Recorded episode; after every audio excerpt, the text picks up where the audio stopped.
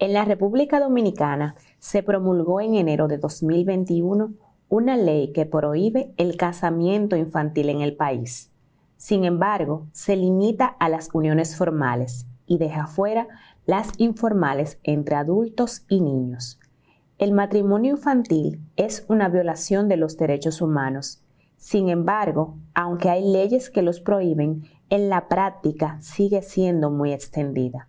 En este episodio Junto a Ana jurista y servidora pública, conversaremos sobre el tema el matrimonio infantil y los delitos contra los niños en Women's Talk.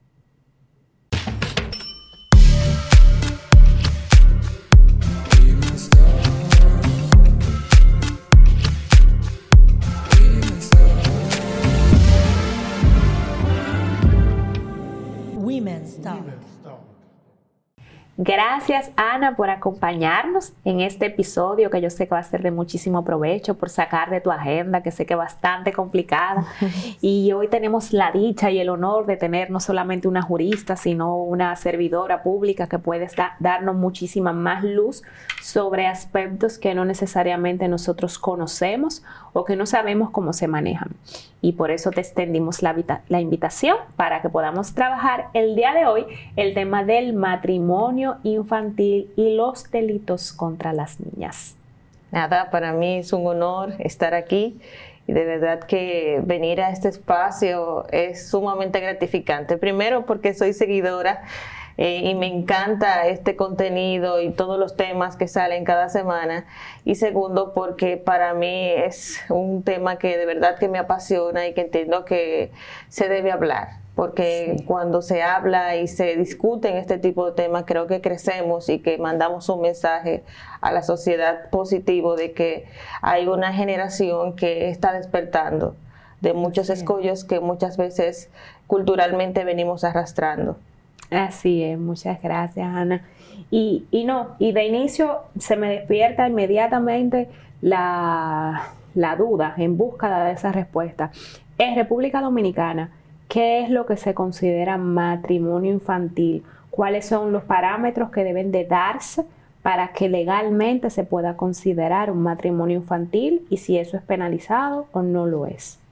Bien, para iniciar es sumamente importante destacar que el matrimonio infantil culturalmente en la República Dominicana estuvo positivizado hasta el, pasado 2021.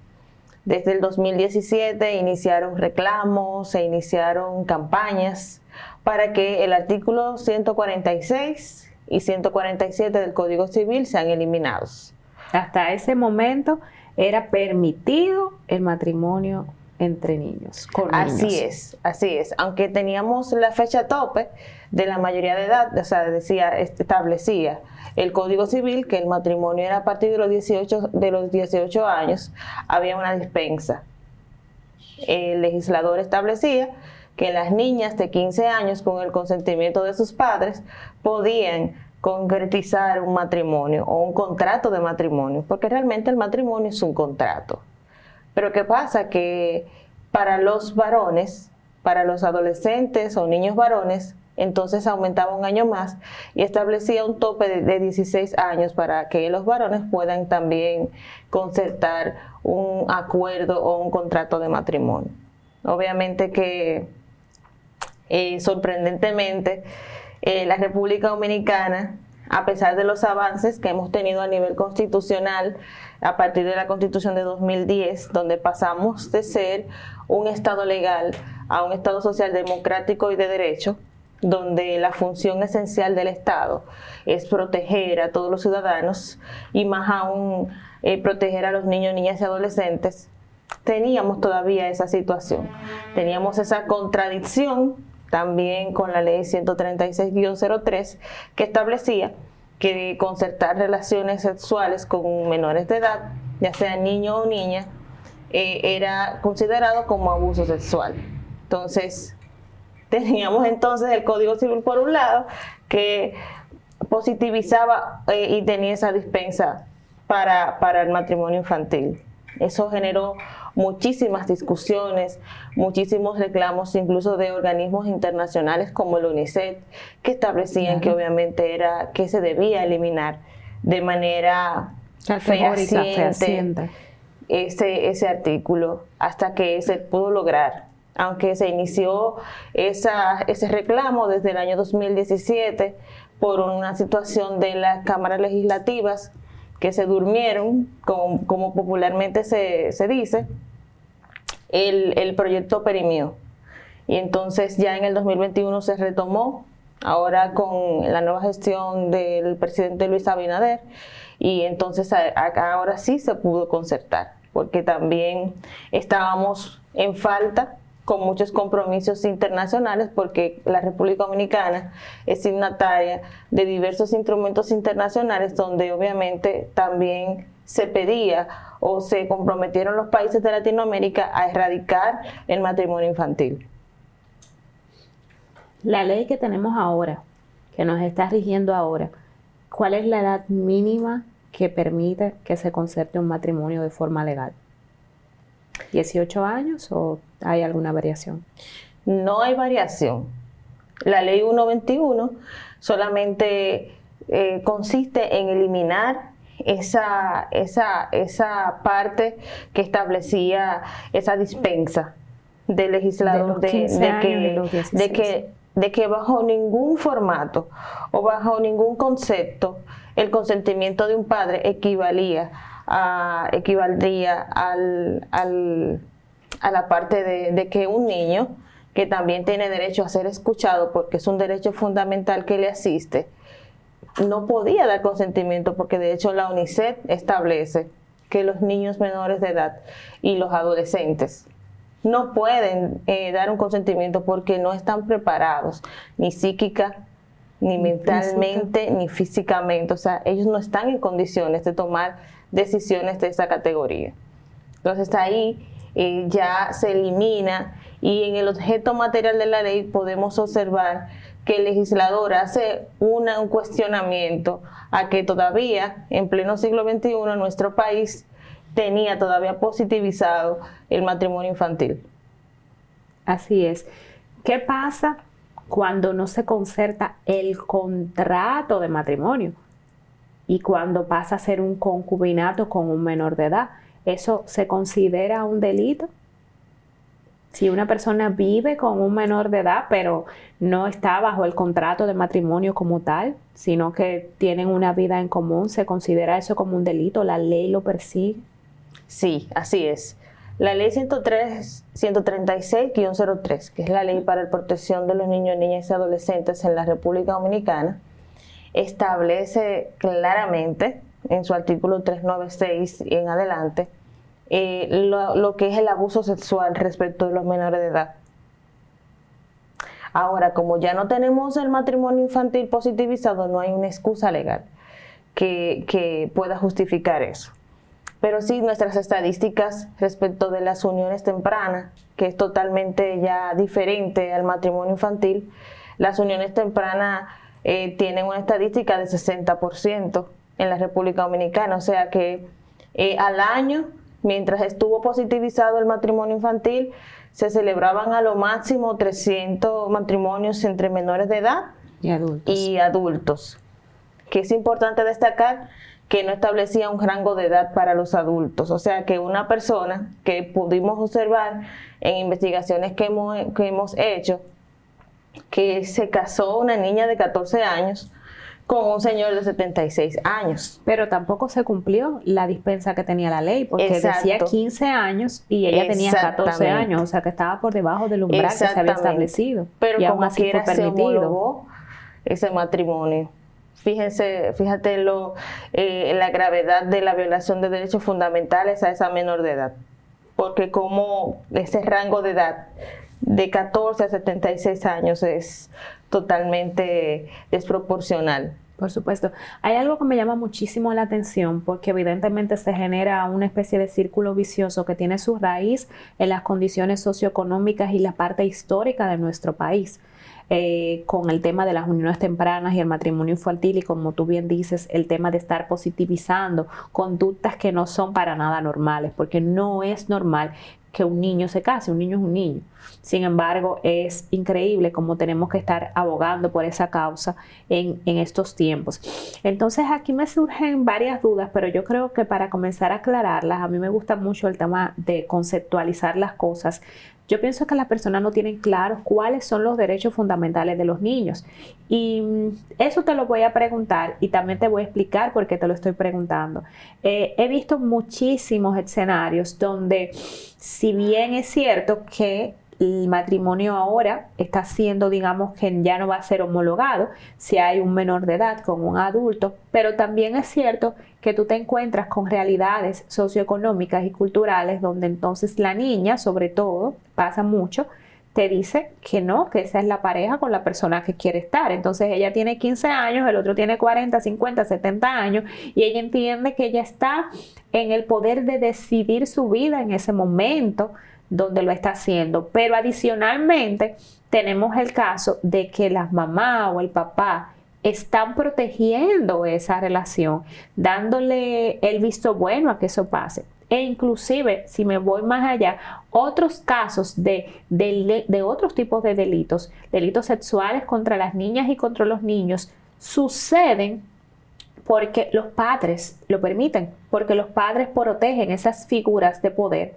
que están con esos señores mayores de edad, bastante mayores que sus hijos, y les permiten ciertas cosas. Entonces, para que podamos entrar en ese contexto y poder hacer un pequeño análisis de eso, creo que el punto de partida debería de ser cuáles son los derechos fundamentales del niño, que evidentemente son los que te están violentando frente a esto. Bien, mira, los menores de edad o los niños menores de edad tienen una sombrilla de protección, o sea, sumamente amplia. Pero se pudiese decir que en principio son 10 derechos fundamentales que tienen los niños, niñas y adolescentes. Derecho al nombre, derecho a estar en un núcleo familiar, eh, la dignidad humana, eh, que se preserve su integridad, derecho a la recreación. ¿Por qué? Porque en esa edad es que el ser humano se forma. Y obviamente, si ese niño no tiene acceso a la protección de, de, sus, de, adultos, del Estado dominicano o de los estados, realmente a ese niño no se le pueden preservar ningún tipo de derechos fundamentales. Los derechos fundamentales eh, acompañan o son inherentes a una, a una persona desde que la persona nace hasta que muere. Y esos derechos fundamentales, lamentablemente, eh, hay que, por eso es que la constitución dominicana o el constituyente establece claramente, hay que proteger el interés superior del niño. ¿Por qué? Porque en esa edad los menores de edad están totalmente vulnerables. Pueden ser víctimas de violencia, pueden ser víctimas de explotación sexual, de trata de personas. ¿Por qué? Porque no se, no se saben manejar por sí mismos tanto tú como yo fuimos niños. Nosotros tal vez tuvimos una, la oportunidad o la bendición de criarnos en un seno familiar donde fuimos protegidos por nuestros padres. Pero ahora mismo la sociedad dominicana atraviesa una crisis que entiendo que a veces es una crisis peor a veces que hasta el COVID-19, porque es una verdadera crisis. Eh, la tasa alarmante de embarazos, eh, la desigualdad, la pobreza, eh, empuja, por así decirlo, a las familias a tener como norte que para salir de la pobreza tengo que entregarle mi hija a un hacendado. Eso lo he podido ver en mi práctica profesional. Por ejemplo, cuando tuve la oportunidad de ser jueza en, en la parte sur del país, donde niñas de 12 años era, eh, eh, se judicializaban casos y la mamá iban y daban la dispensa o, testificaban de que era la forma de que su hija eh, podía comer o podría tener alcance o podría salir adelante porque eran muy pobres y no tenían comidas para darle. Entonces, fíjate cómo el factor pobreza siempre va a ser un factor determinante, determinante para las uniones tempranas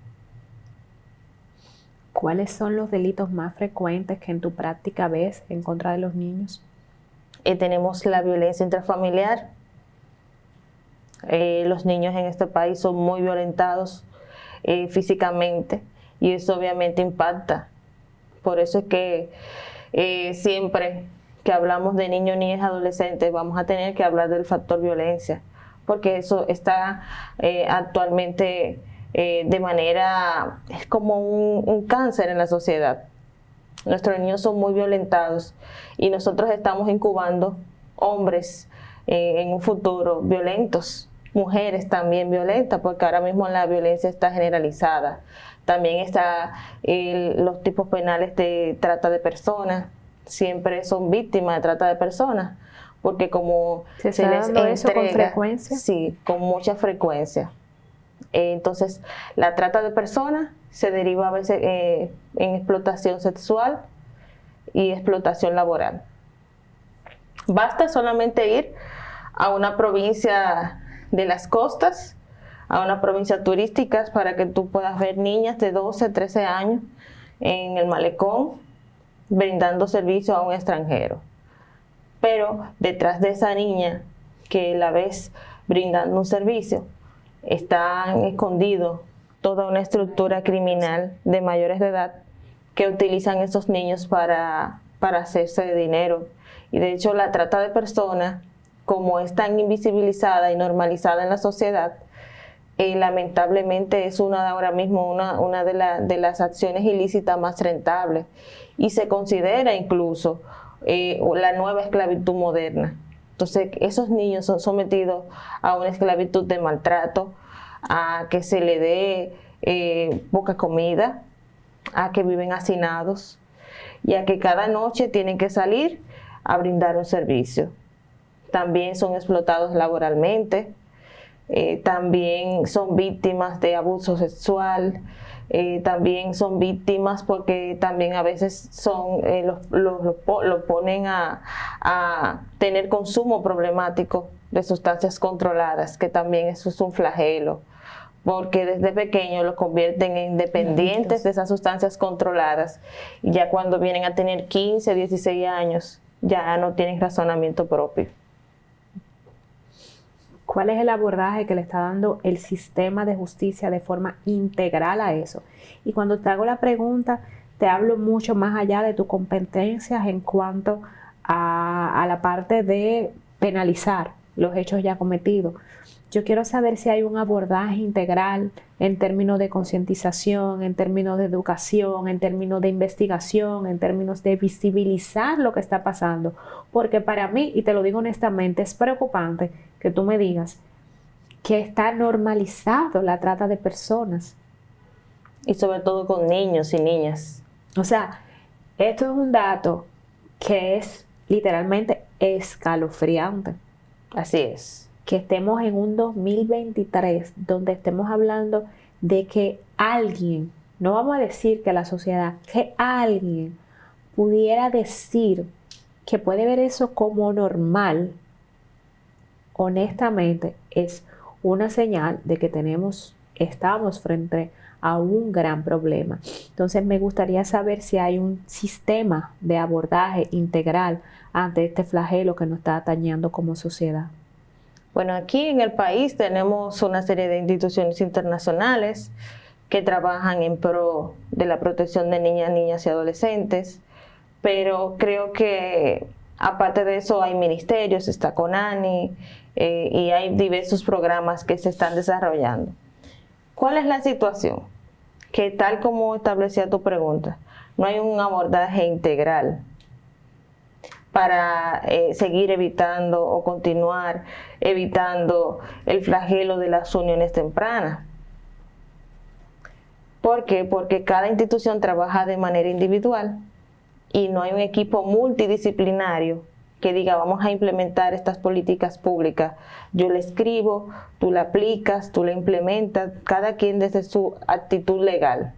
Entonces, ¿qué pasa? Es que si todos trabajamos, pero no trabajamos en conjunto, lamentablemente eh, nuestro país va a seguir, al igual que Nicaragua, liderando las estadísticas de los países donde más donde existen más uniones tempranas de niñas eh, eh, y adolescentes. Entonces, lamentablemente, ahora mismo, para, para por lo menos para mí, como profesional y como madre, no es, no es satisfactorio de que nuestro país esté en el primer lugar en Latinoamérica de uniones tempranas, donde hay países más pobres que República Dominicana, donde hay menos uniones tempranas. Porque cuando hablamos de unión temprana, estamos hablando de fomento de la pobreza, estamos hablando de embarazos precoces o embarazos en adolescentes y obviamente en nuestro país nunca eh, se va a desarrollar o esas personas van a estar entonces aclimatadas en la pobreza. ¿Por qué? Porque en la República Dominicana culturalmente se ha normalizado las uniones tempranas. Y cuando hablamos de normalizado es que eh, una niña de 14 años que se ha unido a un hombre de 45 vio que su mamá también se casó joven o se casó siendo un adolescente, pero que también su abuela lo hizo. Y muchas veces cuando están en un patio hablando y comienzan a hacer esas anécdotas, lo hacen como que como si fuera un logro. Y es como, y eso me lleva a recrear en un libro que escribió Isabel Allende respecto de que eh, cada generación va marcando el futuro de, de sus descendientes. O sea, lo que posiblemente eh, hizo mi abuela va a repercutir en lo que en lo que yo soy en el día de hoy. Porque eso esas conductas se van obviamente mutando, transmitiendo. Exactamente. Se van transmitiendo de generación en generación. Así como se puede generar o se puede concretizar el hecho de que de que sea una familia, por ejemplo, de médicos Asimismo se puede eh, concretizar y, generalizar el hecho de que también se transmita que en, la familia haya muchas uniones tempranas y que se, y que se, y que se vea como normal. Y lamentablemente cuando una joven, que es el, asunto más crítico, eh, tiene una unión temprana, automáticamente este adulto sesgado también de machismo porque tenemos obviamente en el país un micromachismo cosifica a esa menor de edad. Automáticamente la anula en cuanto a su educación y ya un adolescente no tiene educación sexual, comienza a tener hijos sin tener la preparación física ni mental. Entonces ya comenzamos otra vez a mutar, a mutar, a mutar. Y eso obviamente va a conllevar a que, a que nuestro Estado dominicano va a tener que invertir más dinero en salud pública porque vamos a tener un crecimiento desacerbado y desproporcional de la población. No hay un control de natalidad. Eh, lamentablemente estamos hablando de que no va a poder trabajar porque no ha sido educada. No hay competencias profesionales, no hay una continuación en la educación Evidentemente hay una continuidad de la pobreza. ¿Por qué? Porque las personas para poder salir de la pobreza necesitan algunos factores que se puedan establecer. Y dentro de esos factores está la parte de la educación, está la parte de la seguridad también. Y nada de eso se puede dar en un ambiente porque son incompatibles. Nada de eso se puede dar porque como tú bien dices, un niño porque es un niño a los 14 años, no ha terminado su proceso de crecimiento y ya tú le anulaste las posibilidades, le quitaste el derecho de que él pudiera ser un ser humano completo, que él pudiera ser un ser humano íntegro, que él pudiera estar tomando sus decisiones propiamente. Tú decidiste por él en función de las condiciones socioeconómicas que tú tenías en el momento.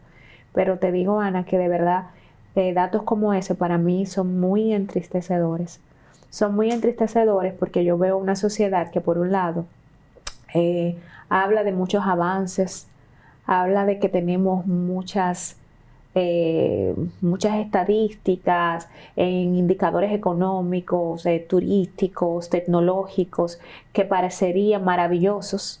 Hablamos de macroeconomías en crecimiento, pero en la realidad, en lo que las personas están viviendo cada día, lo que estamos viendo son continuadores del machismo, continuadores de la pobreza, obviamente como consecuencia de la educación, eh, de la falta de respeto de los derechos de los demás.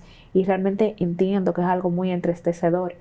Y escuchándote, me puse a pensar, ¿qué pasa cuando no se concerta el matrimonio? Se concerta es el concubinato. Eso, si nadie va a reclamarlo, no es perseguido por la justicia o es perseguido por la justicia. Si se da el caso de una niña, pongamos, 13 años, casada con un señor, viviendo con un señor eh, de 50 años, 60 años, si nadie va a poner esa acción, tiene la justicia, digamos que las competencias para ir detrás de ese tipo de casos. Así es. Fíjate que el Ministerio Público en la Constitución Dominicana se denomina ser el acusador del Estado de todos los tipos penales de acción pública. Entonces, obviamente el abuso sexual a niños, niñas y adolescentes menores de edad es de acción pública. El Ministerio Público puede accionar de manera automática y de hecho hemos tenido ejemplos en los últimos días a través de la, de la prensa y de las redes sociales de que el Ministerio Público cuando quiere eh, y cuando tiene las herramientas del lugar puede accionar de manera automática sin presencia de, una posible víctima porque eh, la constitución dominicana también te esquematiza quiénes son responsables de los niños menores de edad. La madre y el padre. Si no está la madre y el padre, eh, la familia. Si no está la familia, está el, Estado dominicano y quién, quién representa ante la justicia eh, al Estado Dominicano, el Ministerio Público. Pero como, como te explicaba anteriormente, tenemos una sociedad totalmente que normaliza las uniones tempranas.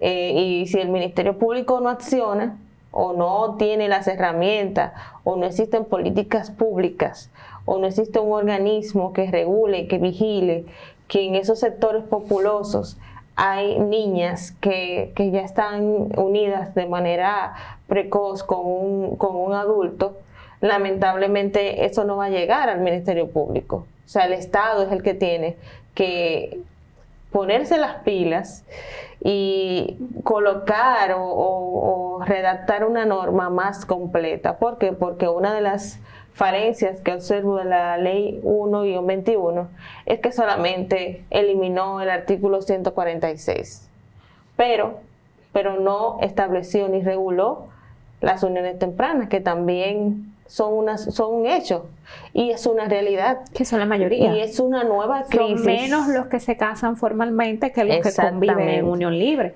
Entonces, si tú regulas la parte del matrimonio, esa misma persona pudiera tener entonces el escenario de decir, ok, yo no puedo ir ahora frente a un juez a casarme, pero podemos vivir juntos y cuando tú cumplas los 18 años, entonces vamos, ahí tú puedes estar viviendo 5 años, una niña de 13 años puede estar 5 años viviendo con un mayor de edad. Así es, y eso que tú dices pasa muchísimo. Nos unimos, eh, tú siendo una menor de edad, yo siendo un mayor de edad, pero cuando luego tú cumples la mayoría, voy, vamos y nos casamos. Pero ¿qué pasa?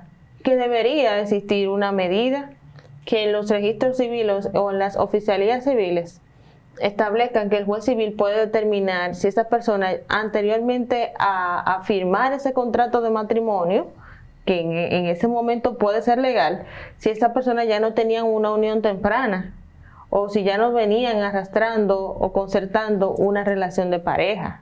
Y eso es muy fácil de determinar, porque ahora la gente todo lo expone ante las redes sociales, la misma sociedad o la misma comunidad tal puede vez testificar si tienen hijos, si no lo tienen. Pero que también que las juntas de vecinos que han perdido sus como su esencia también deberían jugar un papel preponderante. Es que se debe realizar una educación integral en nuestra sociedad de que eh, las uniones tempranas no están bien ante la ley. Y de hecho, las pocas uniones tempranas que a veces llegan a los tribunales es porque un tío se indigna o una abuela se indigna y dice no, pero que esa niña no puede estar. Pero también muchas veces esas uniones tempranas, los familiares la utilizan para hacerse dinero. Buen punto, eso lo iba a tocar. Para hacerse de dinero, o sea, para, para intentar salir de la pobreza. porque qué? Lo, eh, a ese adulto le dicen, bueno, tú te fuiste con una menor de edad Tiene que pagarme. Tiene que pagarme para no ponerte la denuncia. Entonces, ¿qué hace ese, ese, adulto? Dice, no, yo no quiero caer preso porque son de día 20 años que me tocaría. Pues entonces déjame darle el dinero. Porque por lo general... llevármela como comúnmente se escucha decir, ah, mira, tú estuviste con esta menor de edad y en vez de que la acción fuera una acción judicial porque estás cometiendo un delito, entonces lo hacen peor. Es yo te voy a entregar la menor de edad. O sea, eh, honestamente me parece lo más absurdo. O sea, tú cometes un delito en contra de un niño, en contra de una niña, y en vez de yo ponerte una acción legal por haber cometido ese crimen, lo que yo hago es que te entrego mi hijo o te entrego mi hija. Así es. Para que tú cometas con él ese delito todos los días y te lo lleves en mi casa. Así es. Fíjate que la UNICEF eh, tiene un, un, cortometraje que se llama La mala novela y relata de manera esquemática esta conversación que estamos teniendo en este momento. Se llama La mala novela y la figura principal es una menor de edad que se llamaba Kenia. Y en ese cortometraje todos estos elementos de que de la madre hablando con, el agresor, porque se, se, puede considerar así, un agresor sexual, porque está agrediendo a una menor de edad. Eh, que la madre le entrega a su hija diciéndole, usted la va a tener bien, que mi hija no me pase hambre, que mi hija tenga esto, yo se le entrego. Y luego esa menor de edad es víctima de violencia por parte de ese adulto. ¿Por qué? Porque automáticamente es como que yo te estoy vendiendo una mercancía. Y yo, entonces, inconscientemente o conscientemente, te veo a ti como, te cosifico y te veo a ti como de mi propiedad porque yo pagué por ti. Y nada que tú compres, tienes, tienes necesidad de tratarla bien. Porque obviamente lo que vas a hacer es que vas a maltratar, porque tú tienes que hacer lo que yo diga y más cuando está arraigado el machismo, como está en la República Dominicana, sobre todo porque cuando un hombre o una persona adulta tiene una unión con una menor de edad, eso, eh, según, desde, la, desde la perspectiva del hombre machista, le da cierto nivel de, de poder y de estatus de que es un hombre viril porque está con una niña menor de edad. Y eso se vive sobre un trastorno. Son estructuras mentales totalmente trastornadas. Sobre todo en la provincia del sur, que ahora mismo es la provincia que está más elevada en cuanto a uniones tempranas, eso se vive. Y eso es latente y es triste, porque todavía, como hablábamos anteriormente, en pleno siglo XXI, tú te encuentras con personas que entienden que tener una relación con una menor de edad es motivo de orgullo mientras esas niñas menores de edad están sometiendo, están sometidas a abuso sexual, están siendo maltratadas, deben salir embarazadas de manera obligada, es un matrimonio forzoso, como establece ese cortometraje, porque yo no decido, quien está decidiendo es mi mamá, pero no necesariamente a veces la decisión de un padre es la correcta respecto de la protección integral de un niño menor de edad, porque ese padre o esa madre viene arrastrando eh, eh, familiarmente también una situación de violencia y también fue víctima de matrimonio forzado. Entonces, esa, esa madre y ese padre lo que están replicando lo que vivieron en su niñez. Entonces, en vez de nosotros como buscar culpables, como sociedad, como profesionales del derecho, lo que debemos es iniciar desde la raíz del problema, que es la educación y cómo implementar políticas públicas tendentes, obviamente, a que esa parte de, esa familia elimine o corte de raíz ese mal proceder. Entonces, ¿dónde es que vamos a comenzar? Con la educación, estableciendo. Hasta aquí nuestra generación termina con las uniones tempranas pero eso es con mucha política pública, con muchas políticas de prevención, que es lo que a veces nos falta. Y algo que vemos es que, por ejemplo, todo va a depender de si existe una gestión o no. Y no se le da seguimiento a esas políticas públicas. Y sobre todo no se le da seguimiento a los compromisos que como país nosotros somos signatarios. Y pasamos mucha vergüenza porque a veces nos sacan en cara en encuentro que tenemos que nuestro país no ha cumplido del todo con esas políticas públicas que debemos implementar para con los niños, niñas y adolescentes, sobre todo en el tema de uniones tempranas. Terrible.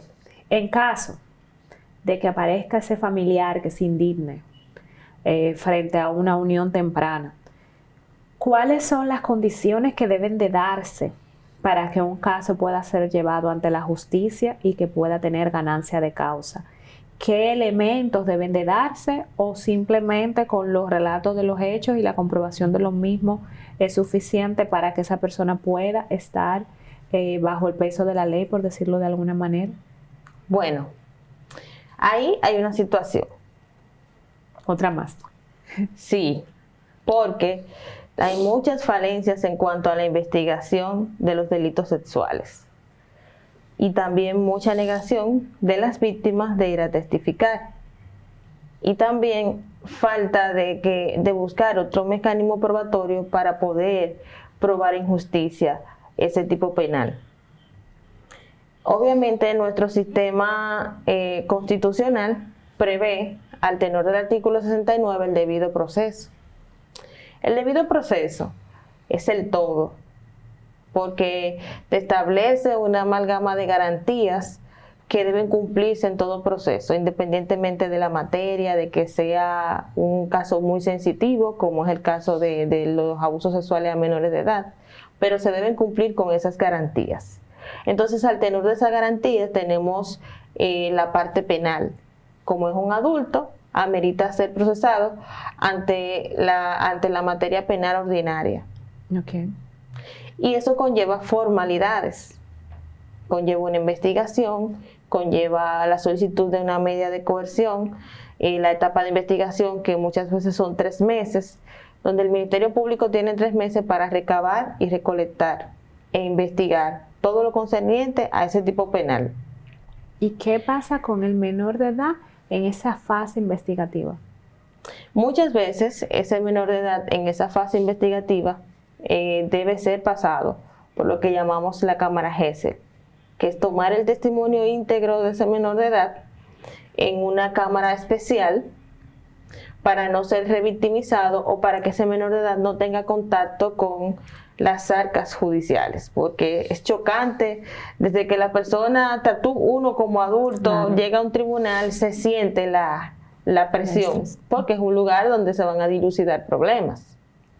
Entonces, volviendo a la parte de la, de la, de la investigación, es importante destacar que el expediente tiene que cumplir con todas las formalidades de ley.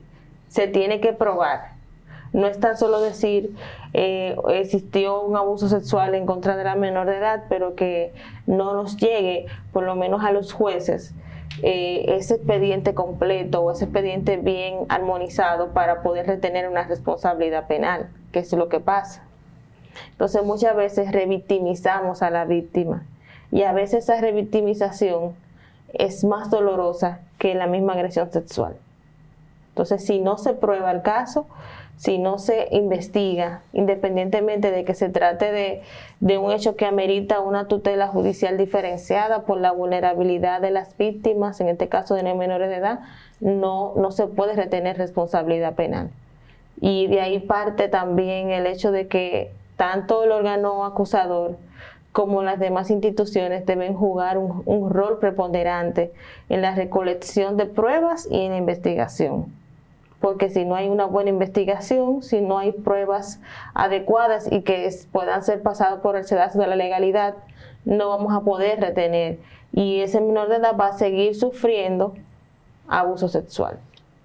Sabes que cuando te hice la pregunta, lo hice de forma capciosa para que las chicas que nos ven y que son madres puedan comprender la importancia de cuidar la integridad de sus hijos para que puedan comprender qué tan importante es la educación y la protección de los menores de edad, para que puedan entender la importancia que tiene trabajarse como seres humanos integrales y buscar la forma de tener digamos que cierto balance en términos de conciencia y de salud mental. ¿Por qué? Porque como bien tú estás estableciendo, imagínate un escenario donde tú tengas un caso de una unión temprana o de una violación sexual, tú tienes ya un daño, pero resulta que el sistema necesita que ese daño pueda ser probado. Y si tú te enteraste tres meses después, posiblemente tú no tengas las herramientas del lugar para tú probarlo. Mientras que tú vas a tener que llevar a tu hijo o a tu hija a un proceso que le va a hacer secuelas en su mente, en su psiquis, sus emociones y que va a afectar su conducta, su comportamiento en un futuro. Así es. ¿Por qué? Porque no basta con un testimonio. Tiene que poderse probar. Entonces es sumamente importante que, y por eso me detuve en esta pregunta, hacer hincapié en qué tan importante es la educación y qué tan importante es la protección y qué tan importante es no normalizar conductas inapropiadas. Ponerle nombre a las cosas es muy importante y voy a, dar una anécdota que estaba leyendo en estos días, que fue una niña y en la escuela ella dice, eh, le dice a su profesor que su tío le besa la toronja. Entonces, el profesor dice, cómete tú la toronja para que él no te la, no te la coma él. Obviamente, cualquiera se va a imaginar que estamos hablando de una fruta. Al final de la investigación, porque sucedieron algunas cosas con la niña, se determina que en la casa, a la parte íntima de la niña le llamaban así, el nombre de una fruta. Como ella lo identificaba como eso, cuando ella va a decir, mi tío hace tal cosa y a mí no me gusta, un adulto que no esté en esa dinámica familiar no va a tener por qué interpretar que estamos hablando de un acto lascivo. ¿Y por qué yo hago este paréntesis que me parece súper importante? La educación sexual, señor, es importante. Los órganos del cuerpo tienen sus nombres. Tú no puedes criar un niño en base de la confusión, en base de la aceptación de conductas que son totalmente anormales. Y ojalá podamos tener menos casos que lleguen a justicia, porque cuando llegan a justicia digamos que tenemos otra situación más. Y es lo que también quiero compartir contigo y preguntarte. Eh, tú que estás dentro de ese sistema, tú que eres una jurista, que has trabajado tantos años este tipo de casos, ¿cómo tú ves enfrentar estos desafíos? ¿Cuáles son las posibles soluciones? Porque tenemos, por lo visto, bastantes desafíos en este tema. Sí. Mira, los desafíos van en dos vertientes. La primera vertiente va siempre en que el Estado debe jugar un rol preponderante en la erradicación de las uniones tempranas. Y con la justicia, ya nosotros entramos, eh, el papel protagónico de nosotros ya entra ya cuando ya el hecho se ha consumado. Pero, ¿qué hace, por ejemplo, el caso del Poder Judicial, que es la institución a la que pertenezco, que ha creado protocolos y ha sensibilizado a jueces y servidores judiciales para que ya, luego que esa persona o que ese menor de edad o esa víctima ha pasado por el tren judicial, que, que, su, que su, eh, su camino por el Poder Judicial sea lo más, eh, eh, lo menos traumático posible, lo menos traumático posible.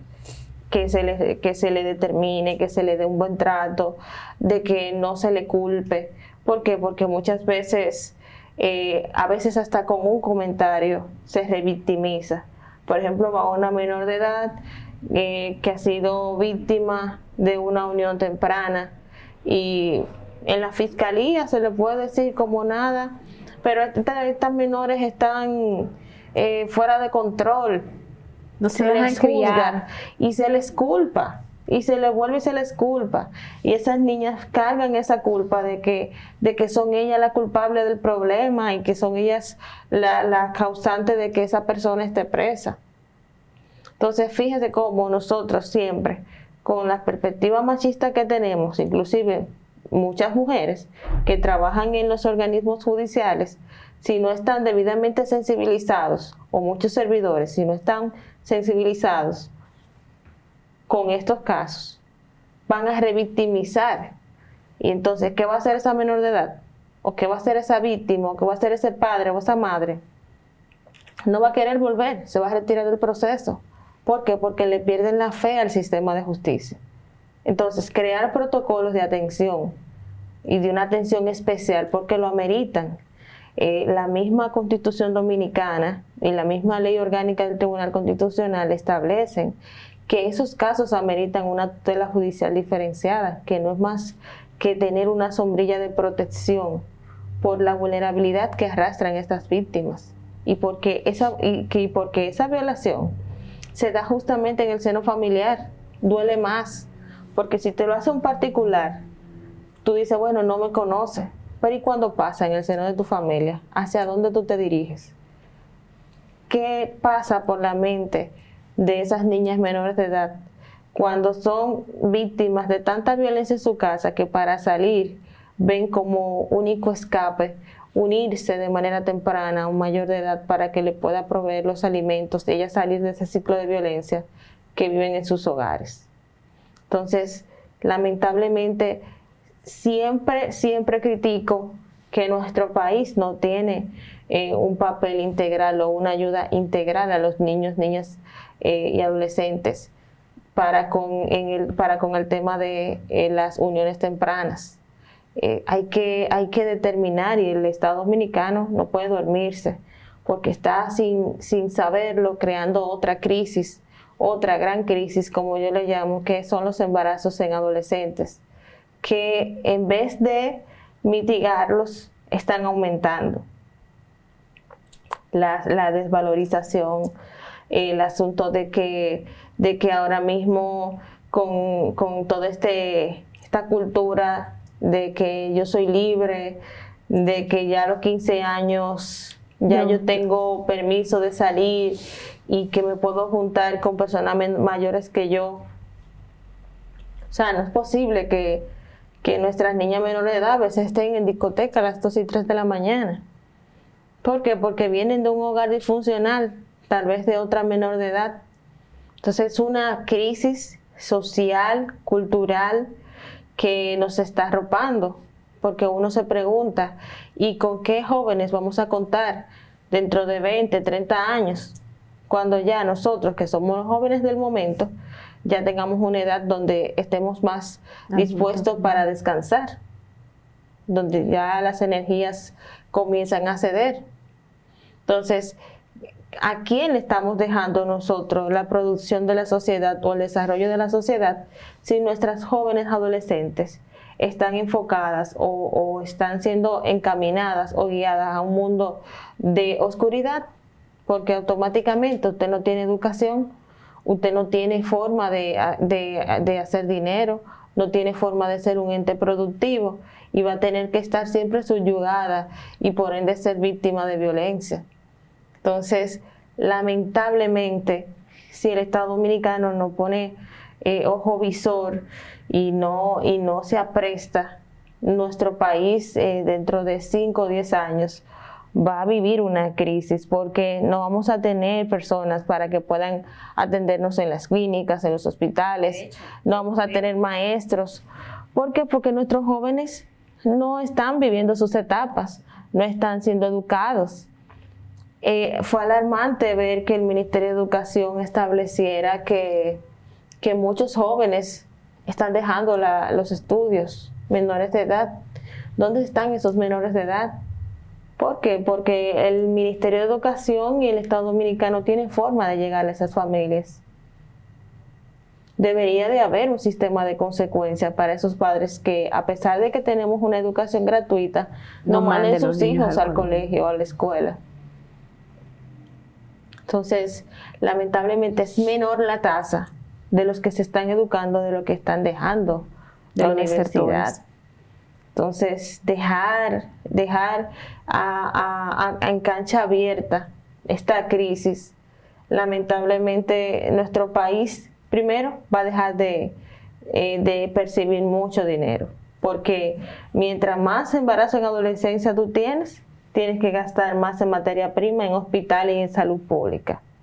Entonces, se hizo un estudio comparativo que dice, si logramos erradicar o minimizar el impacto del embarazo en adolescentes, eh, dentro de, para el 2030 podemos ahorrarnos 4.800 millones de dólares. Así están las estadísticas.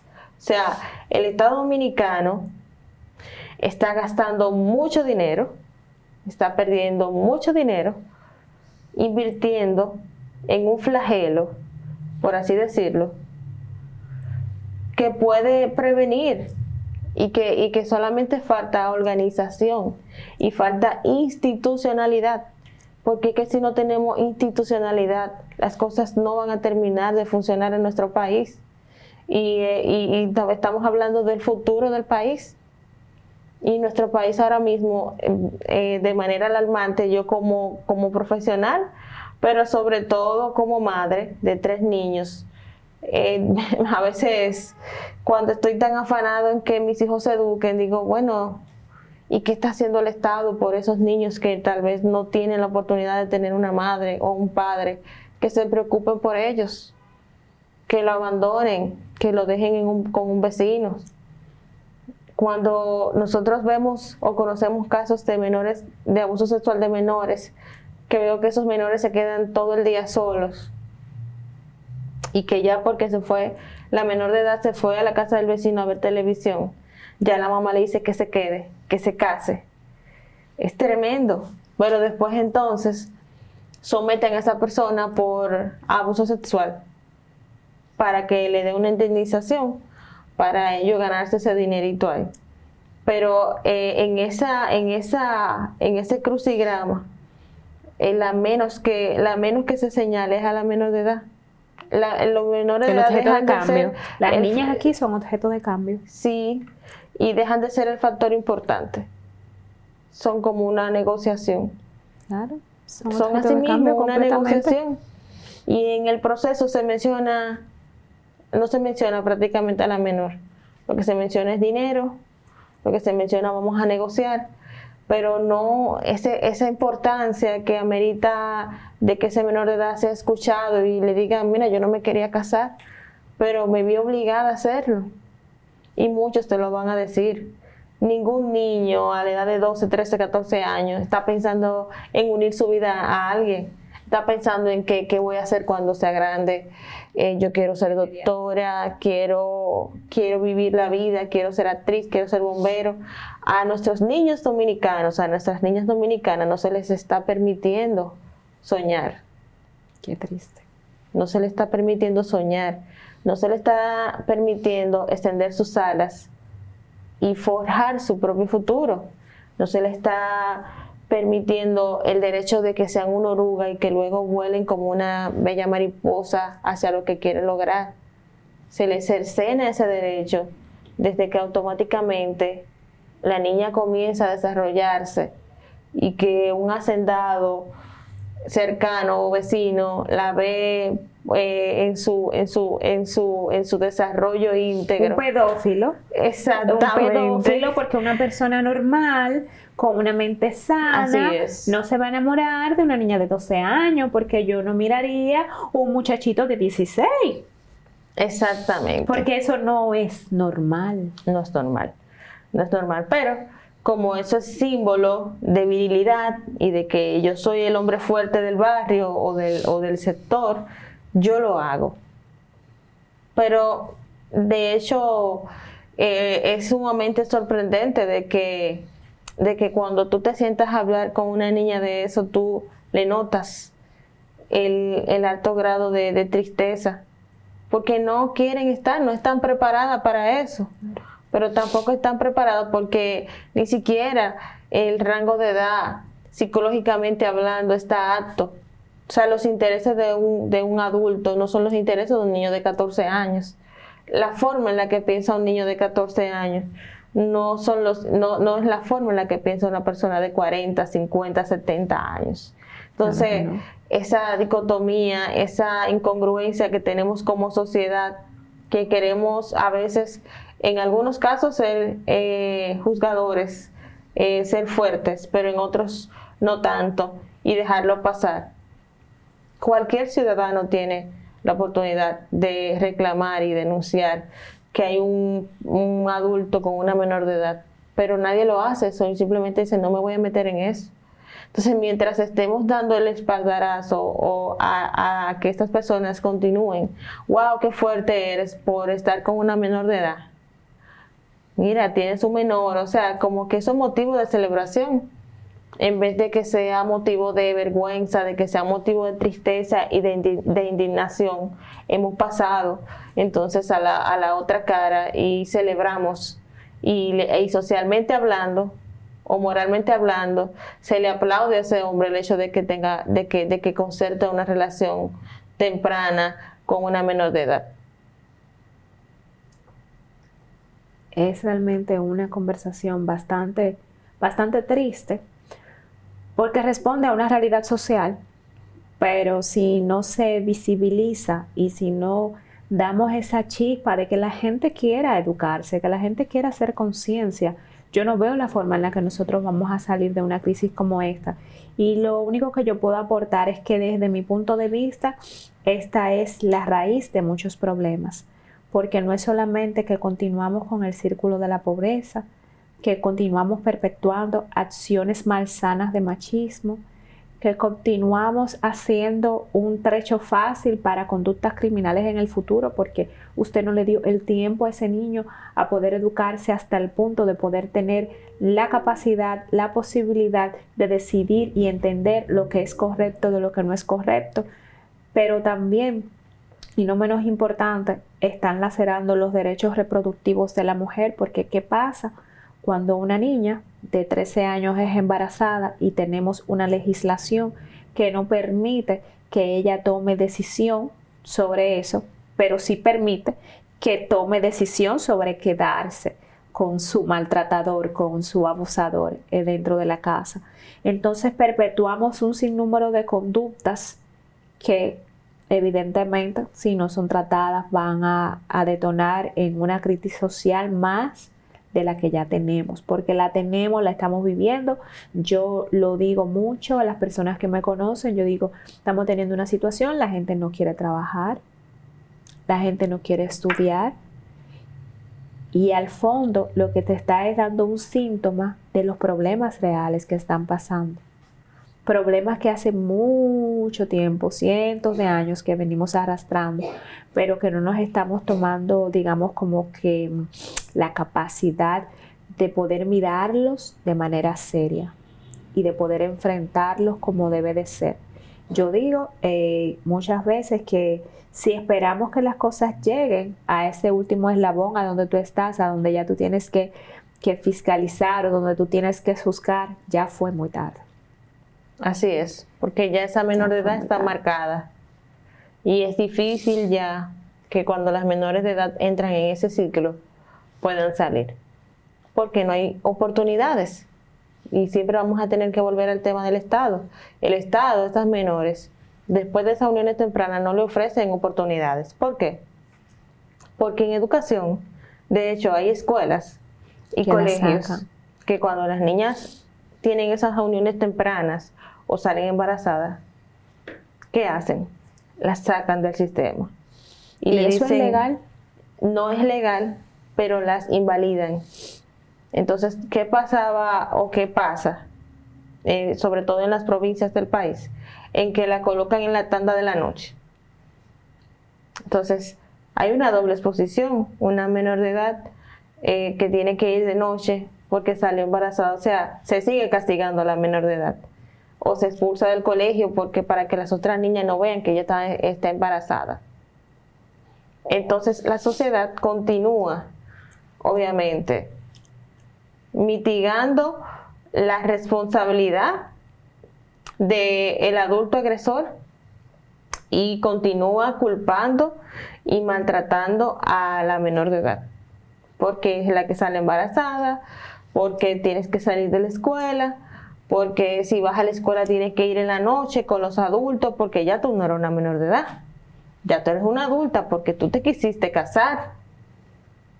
O sea, la revictimización es latente en todas las esferas, en educación, cuando van al hospital, también son, muchas veces son víctimas hasta de violencia obstétrica. Sí, eso lo ¿Por qué? Porque son niñas que ya ameritan, que, que tienen, que si salen embarazadas, ameritan un cuidado especial porque su cuerpo no estaba listo para eso. Un cuidado especial porque es un embarazo de riesgo. Porque todavía, como estableciste, su cuerpo, su organismo no está preparado para dar vida. Todavía faltan elementos que ella todavía no ha desarrollado del todo porque todavía está en una edad de desarrollo. Y como quieren los hospitales, cuando le van a llenar una ficha, la, la, la, agreden. Porque le dicen, o sea, como que tú saliste embarazada, como que no te cuidaste. Y ustedes ven esas menores en los hospitales, a veces hasta tapándose la cara, porque les da vergüenza. Y viven esa discriminación y viven esa violencia verbal de parte de los que trabajan en el servicio y atención al usuario, no sin saber cuál es la historia detrás de esa menor de edad, sin saber que esa menor de edad fue entregada por sus padres a otra persona para, para poder eh, salir de la menor de edad y no tener esa carga alimenticia o esa carga económica en la casa. Entonces, por eso es que siempre tenemos que hablar de, de una política integral, de que el sector salud, el sector educación, de que todos los sectores y todos los ministerios llamados a preservar y a garantizar la protección integral de los niños, niñas y adolescentes, aún en esfuerzos, y puedan llegar y, determinar eh, impacto positivo en esas, en esas menores de edad que ya hay que rescatarlas. Hay que quitárselas porque si, se si, si a tiempo se les quita de la mano a esos agresores sexuales, pues vamos a poder hacer algo con esas niñas, porque vamos a poder decirle todavía tú tienes oportunidad de, soñar y de crecer. Te pasó eso, pero continúa hacia adelante. Y esa es la oportunidad que las niñas dominicanas no tienen y que está ausente a pesar de que nuestra constitución, tanto en el artículo 8, cuando habla de la función esencial del Estado, cuando prevé y establece y enarbola el principio del interés superior del niño, que dice que el Estado tiene que proteger a los menores de edad con políticas públicas, con leyes especiales, integrales. Eso no, no se está cumpliendo a cabalidad. O sea, tenemos una norma, un ordenamiento jurídico lleno de sanciones, pero no tenemos eh, una aplicación real de esas sanciones, pero ni siquiera de las políticas públicas. No es simplemente hacer una campaña muy bonita en la televisión por uno o dos meses. No es decir, vamos a lanzar el proyecto tal. Es hacerlo. Y hacen un boom con el proyecto del matrimonio infantil y luego eso se va apagando poco a poco hasta que desaparece. Y después tú no ves ningún tipo ninguno de esos programas donde se invierten millones de pesos, tú no ves cuáles fueron los resultados ni la rendición de cuentas respecto de esos proyectos que se implementaron. Entonces tú dices, ¿dónde fue, dónde fueron destinados estos fondos? Que muchas veces son donados por instituciones internacionales. ¿A dónde van esos fondos? ¿A dónde van esos presupuestos? De esos ministerios que están llamados a regular y aplicar y hacer cumplir esas políticas públicas. Entonces, lamentablemente como país, si no despertamos, vamos a estar eh, estilo Italia, que vamos a estar muchos envejecientes y no vamos a tener eh, personas productivas que se haga cargo del desarrollo del país, entonces vamos a volver otra vez eh, un país que está en proceso de desarrollo, vamos a ir retrocediendo en el tiempo, porque a más pobreza, menos desarrollo. Entonces, lamentablemente eh, ha sido demasiado difícil para la República Dominicana llegar a donde estamos cuando hablamos de desarrollo. Y volver atrás otra vez sería, sería muy lamentable. Sobre todo porque tenemos todo como país para, para, para, desarrollarnos y para echar para adelante, pero lamentablemente no es tan solo invertir en producción, hay que invertir en, en las personas, como dice la Constitución Dominicana, el ser humano, es, la, excelente fundante de la, del Estado. O sea, el sujeto del Estado, el objeto del Estado, es garantizar la integridad de sus ciudadanos y ciudadanas, y más de los niños por la vulnerabilidad que, que poseen por el hecho de ser niños. Ana, solo me queda darte gracias por esta cátedra que tú nos has dado respecto a esta triste realidad social, porque es una triste realidad social, pero yo siempre digo que, la esperanza es el motor de todas las cosas. Así es. Y mientras hay personas dentro y fuera del sistema que, tengan, que tengamos la, decisión, la voluntad, eh, la intención de poder concientizar, educar, visibilizar y trabajar en pos de el futuro, pues cosas maravillosas pueden pasar. Eh, realmente yo espero que este episodio les abra mucho la conciencia para que todas estas cosas comiencen a tomar un nuevo rumbo, que empiecen desde su casa, que se hagan ustedes chicas más conscientes de dónde están sus hijos, con quiénes están sus hijos y que adopten costumbres, estructuras sanas. Así que muchas gracias, Ana. Muchas gracias, de verdad que ha sido un gran placer eh, concertar esta linda conversación, sobre todo porque es como una forma de, que, de que esta conversación llegue a muchas madres y a muchas personas que sé que les será de, que les será de mucho provecho.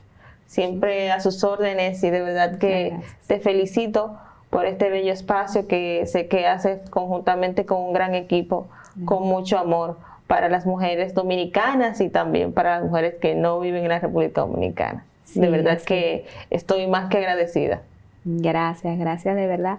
Y así también me despido de ustedes y para un siguiente episodio de Women's Talk.